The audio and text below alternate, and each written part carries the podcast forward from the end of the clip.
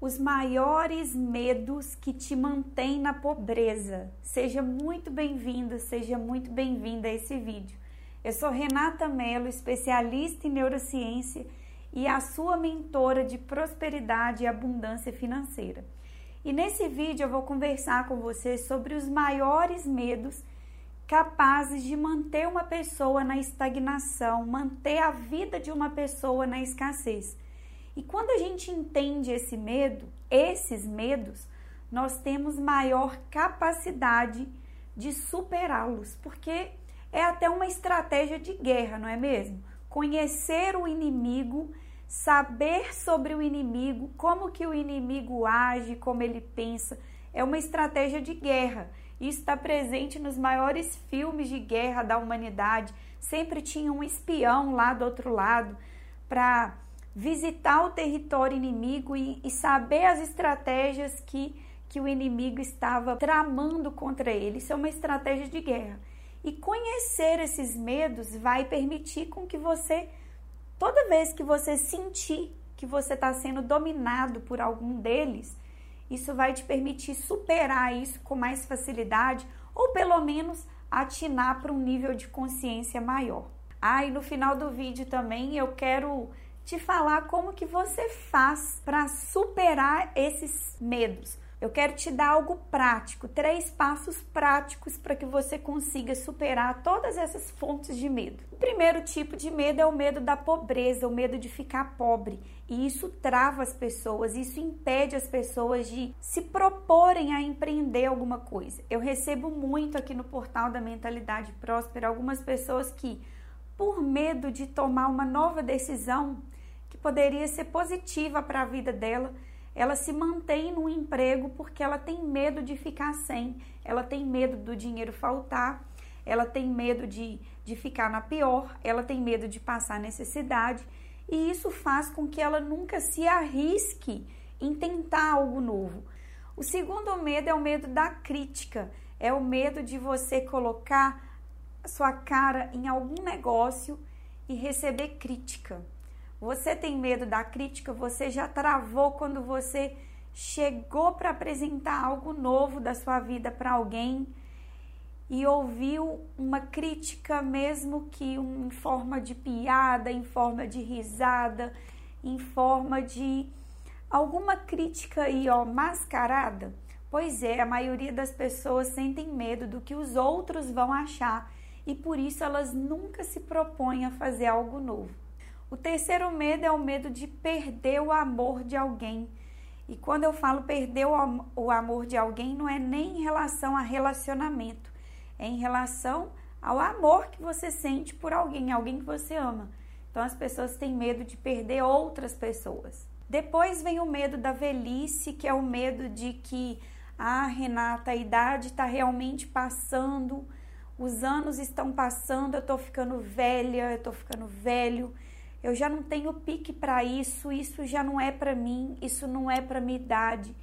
Esse tipo de pensamento, ele te bloqueia, porque na verdade, o nosso corpo ele pode ter até uma idade biológica, mas a idade da sua mente, ela nunca tem limite e a sua mente, ela empurra seu corpo também. Então, se você tem uma mente jovem, uma mente que está sempre se propondo a aprender coisas novas, pode ter certeza que seu corpo acaba acompanhando o ritmo da sua mente. E o sexto medo, que eu acho que é um medo que tanto nos impede de progredir, é o medo da morte. É um medo natural que todo mundo tem, e isso, graças a Deus, nos permitiu chegar até aqui com vida, né? Porque já pensou se você fosse atravessar a rua e não tivesse medo algum de morrer, você nem olharia para os lados para ver se vem um caminhão, um ônibus, um carro que possa tirar a sua vida. Então, o medo da morte é um medo bom, por um lado, porque nos protege, nos mantém vivos, mas é um medo também que impede o seu crescimento, porque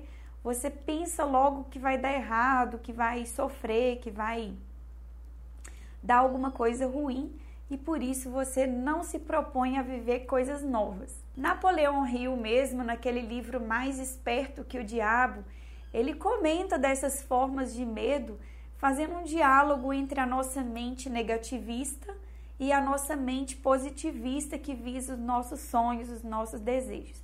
E ele relata que 98% da população vive alienada. 98% da população vive refém dessas formas de medo, vive refém das circunstâncias do que o medo pode causar. E por isso 98% da população faz muitas vezes coisas que a grande massa está fazendo, não pensa.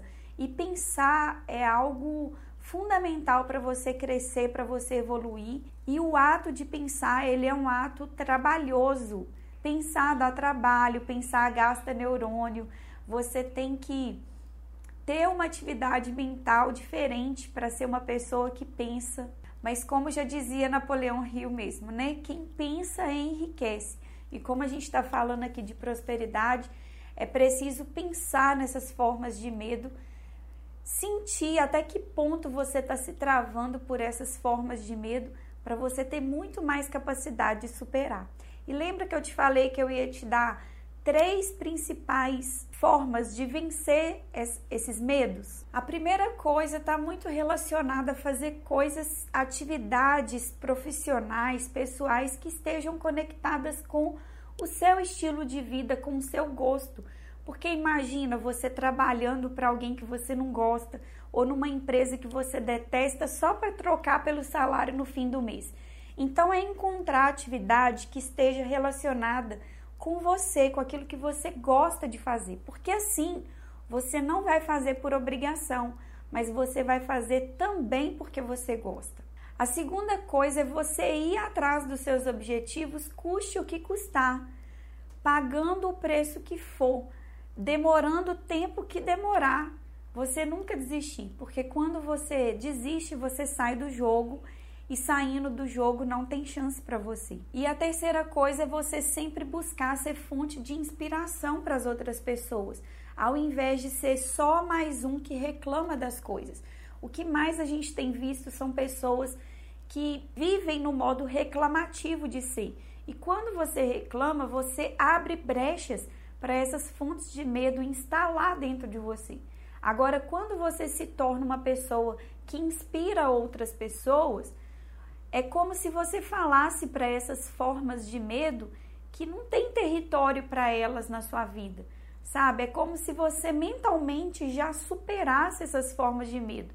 Porque, puxa vida, se você está inspirando outras pessoas ao seu redor, mesmo que sejam pessoas de dentro da sua casa, seus filhos, seus pais, seus irmãos, seus tios, seus colegas, enfim, quando você se propõe a inspirá-los de alguma forma, você espanta essas formas de medo, porque você fica protagonista da sua própria vida. Então é isso, eu espero de todo o coração que essa mensagem desse vídeo tenha feito muito sentido, tenha te gerado muito valor.